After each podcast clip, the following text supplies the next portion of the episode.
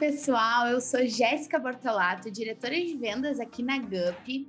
Pegue o seu cafezinho, porque o RH Sem Filtros Expresso já vai começar. Pessoal, hoje temos um tema que é fundamental, que todo mundo que lida com RH precisa estar tá ligado, que a gente sabe que é um tema que até então não era tão presente no dia a dia do RH, e as principais empresas de RH no Brasil, as empresas mais estratégicas, já fazem desse tema parte do seu dia a dia. É o tal do People Analytics, ou seja, aqueles indicadores que a pessoa de recursos humanos utiliza na análise de gestão de pessoas, né? No dia a dia ali para saber como é que está a nossa equipe, como é que estão os nossos indicadores de gente.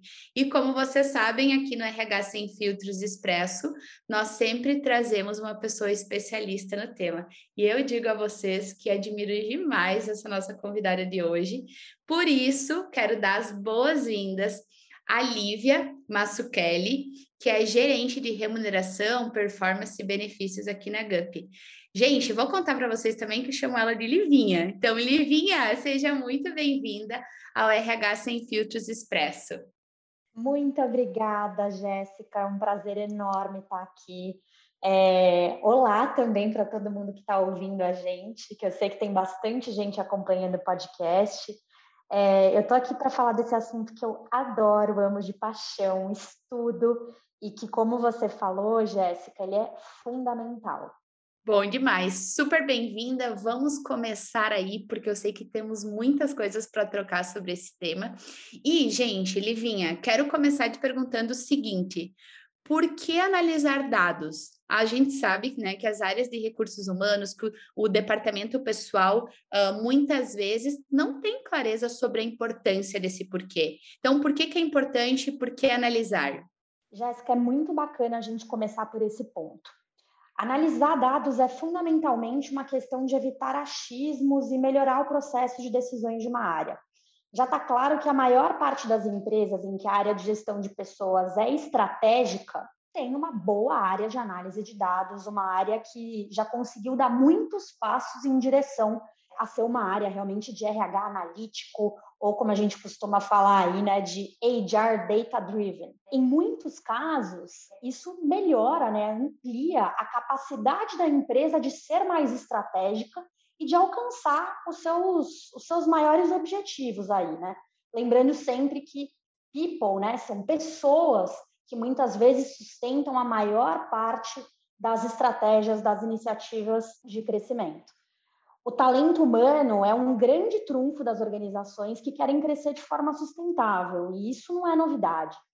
Então, é, equipar essa área com dados que suportem as decisões e que tragam clareza para todo o processo decisório da alta liderança é, é, o que faz, de fato, a decisão ser estratégica, acertada e eficiente sob todos os pontos de vista, sejam eles financeiros, sejam eles os pontos de vista de desenvolvimento, de retenção, atração e engajamento das pessoas. É isso que vai fazer com que o RH de fato cumpra o seu papel. Nossa, muito legal. E, e acaba nos ajudando, né? Olhando para essa parte de dados, a gente ser muito mais preditivo. Sendo preditivo no nosso dia a dia, a gente consegue, enfim, se antecipar uma série de coisas e também trabalhar muito forte nessa uh, previsibilidade, assertividade, principalmente, que tu mencionou.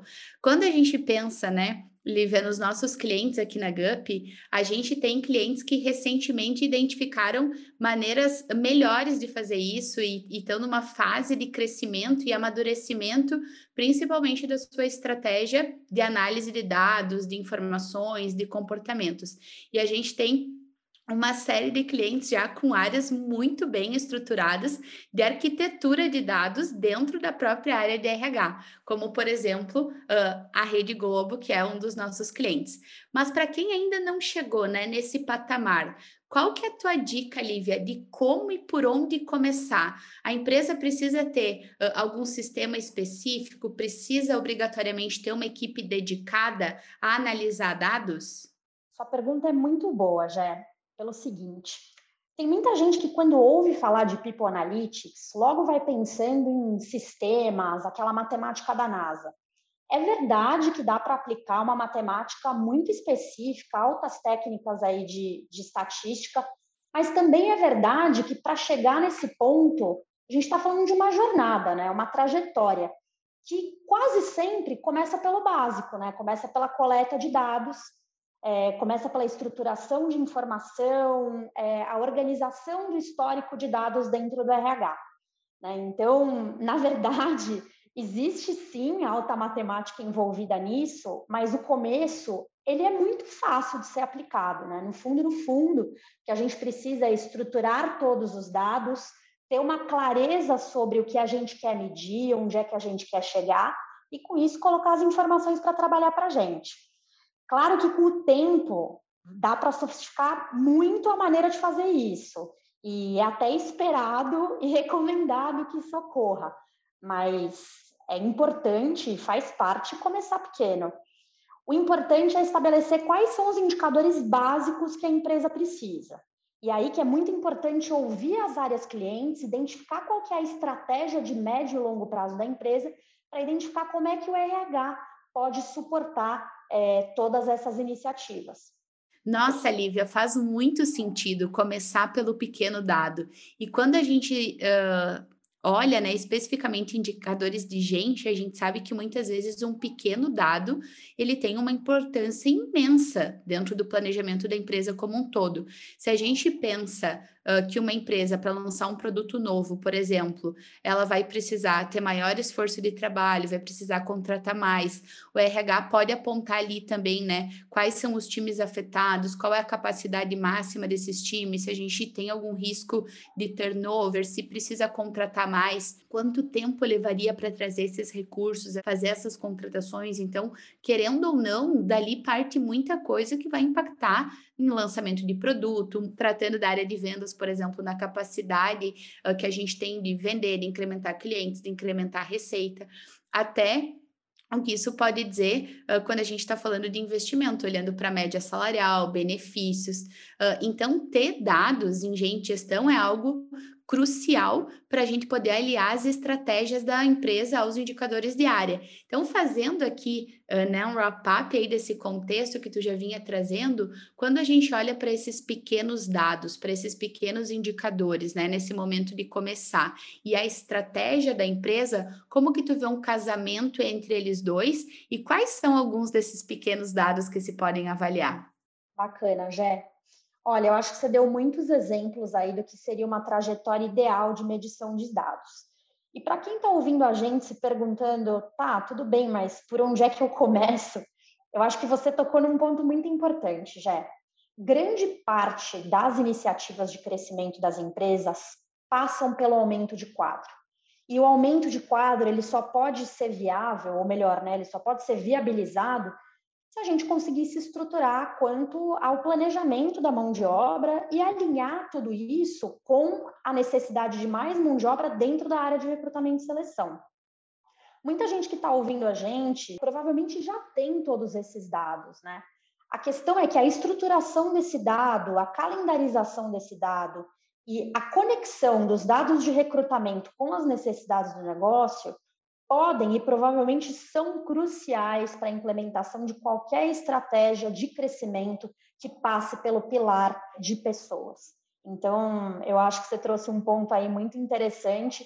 É um pequeno dado que faz uma enorme diferença quando a gente pensa em crescimento de médio e longo prazo.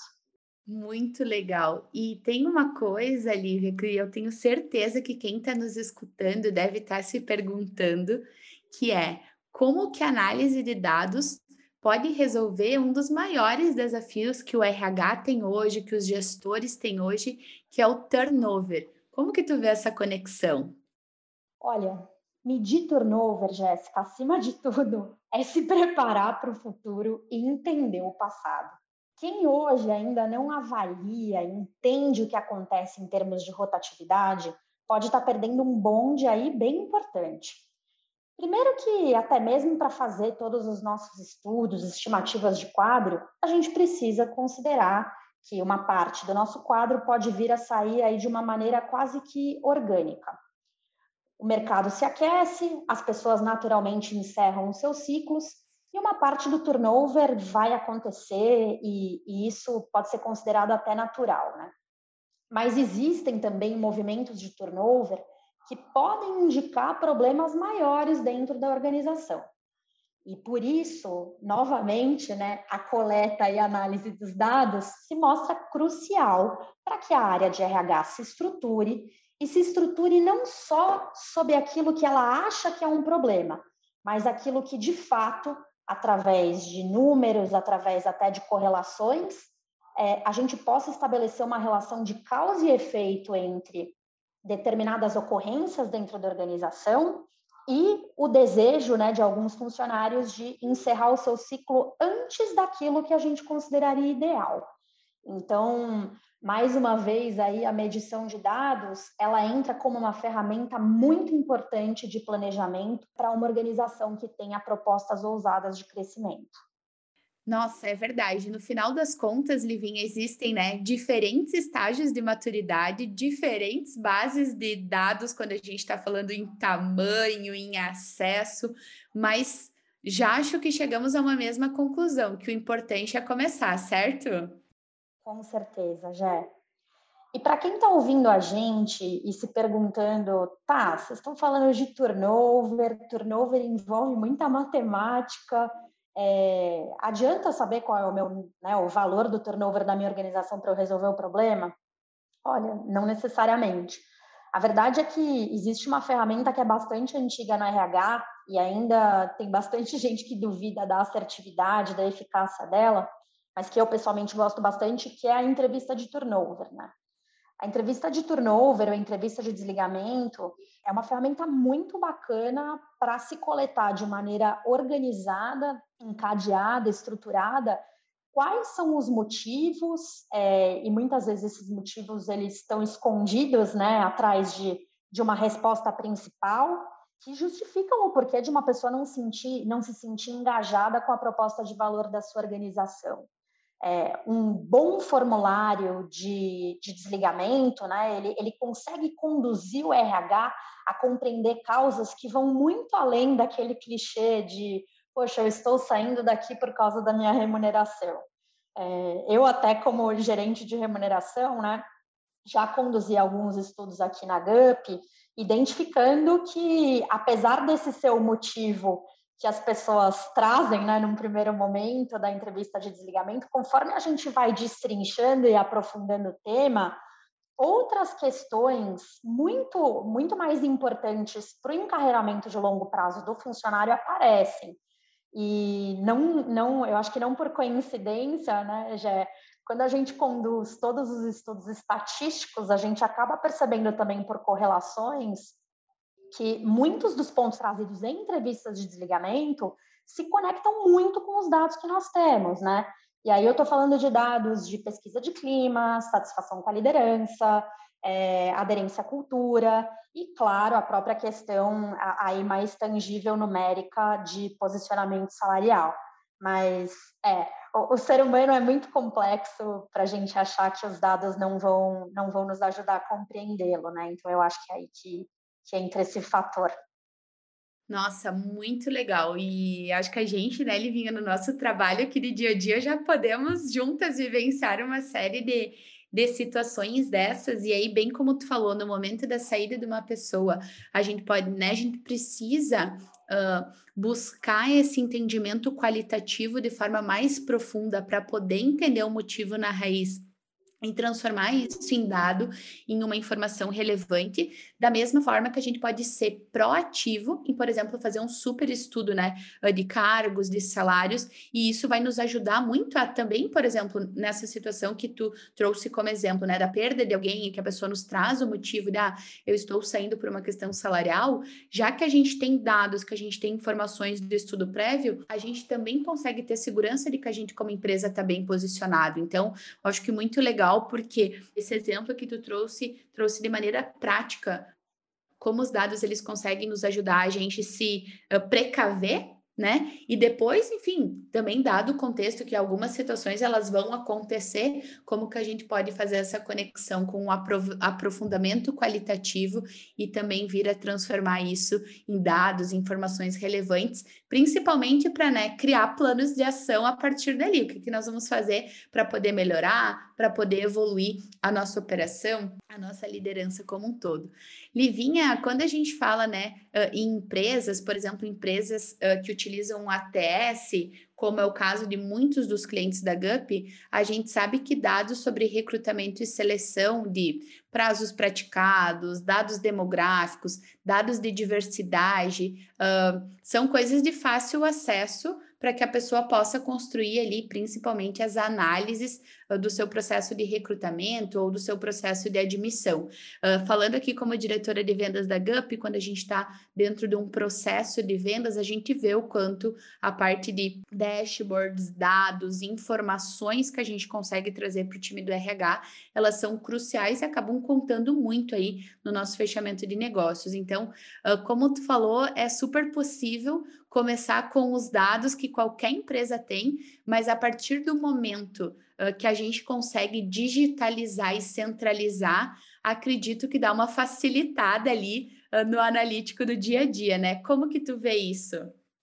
Jé, eu concordo totalmente com o ponto que você trouxe e eu vejo muito que quanto mais dados a área de RH tem, mais estratégica ela consegue ser, e isso ajuda demais no encarreiramento do profissional de RH. Conforme a gente vai retirando as tarefas que são mais operacionais, mais repetitivas e que muitas vezes têm a ver é, com a geração né, de informação ainda de uma maneira desestruturada, pouco automatizada, sem muito uso de tecnologia, a gente percebe que as pessoas estão ocupando uma parte preciosíssima do tempo delas com atividades que não necessariamente estão desenvolvendo competências, como, por exemplo, uma visão sistêmica, uma capacidade analítica, até mesmo uma negociação, que é algo que a gente trabalha bastante dentro do RH, visto que a gente se conecta com tanta gente, que o aspecto relacional é tão importante. Tudo isso acaba sendo sequestrado pela falta do uso de tecnologia. Então, é fato que uma área de RH estratégica passa sim pela digitalização dos processos. E ter informações na mão é ter um processo decisório mais simples e rápido. É, é eficiência na veia, já. Nossa, muito, muito legal. Uh, que super papo, e principalmente acho que ele vinha por, né, ver a gente tocando muito dessas coisas no dia a dia. Eu, com certeza, admiro muito o teu trabalho, da tua equipe. E, infelizmente, a gente está chegando aqui ao final do nosso bate-papo e eu queria saber o seguinte: para quem está começando essa jornada, né? Ou até mesmo para quem já começou, mas quer se aprofundar, quer entender onde pode otimizar, onde pode evoluir, que tipos de conteúdo e materiais tu recomenda sobre o tema? Olha, Felizmente, a gente tem uma vastidão de materiais hoje disponíveis, mas existe um em especial que eu queria recomendar. É o material de indicadores de RH que está presente na GUP Academy. Se vocês tiverem oportunidade, acessem, ele é um material bastante completo, inclusive contendo um webinar né, de um dos nossos clientes, o Fernando, que eu acho que pode ser bem bacana aí para quem quiser conhecer mais sobre o tema. Bom demais. Então, gente, não deixem de acessar aí o Gup Academy, com certeza vocês vão gostar bastante desse conteúdo.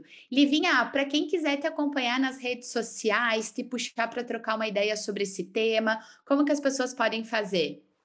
Olha, primeiro quero dizer que vai ser um prazer quem quiser puxar um papo sobre esse assunto, porque eu adoro falar de analytics. O meu LinkedIn é Lívia Mazzucchelli, M-A-S-U-C-H-E-L-L-I e o Lívia com V. E é isso. Queria agradecer demais aí a participação, Jé. Super obrigada pela condução desse papo. Lívia, eu que agradeço. Muito obrigada pelas dicas, pelo excelente papo de hoje, por tudo que a gente vem construindo também aqui no nosso dia a dia. Com certeza esse papo, ele serviu como um reforço, ele deixa muito clara a necessidade que a gente tem de ter dados do nosso dia a dia, de saber interpretá-los da melhor maneira, principalmente, né, para garantir a performance do nosso time, garantir que cada vez mais não só a área de RH, mas a empresa seja mais uh, estratégica. E também muito obrigada a todos vocês que nos escutaram, que acompanharam essa discussão tão rica conosco até esse momento. E eu espero vocês no nosso próximo podcast. Até lá!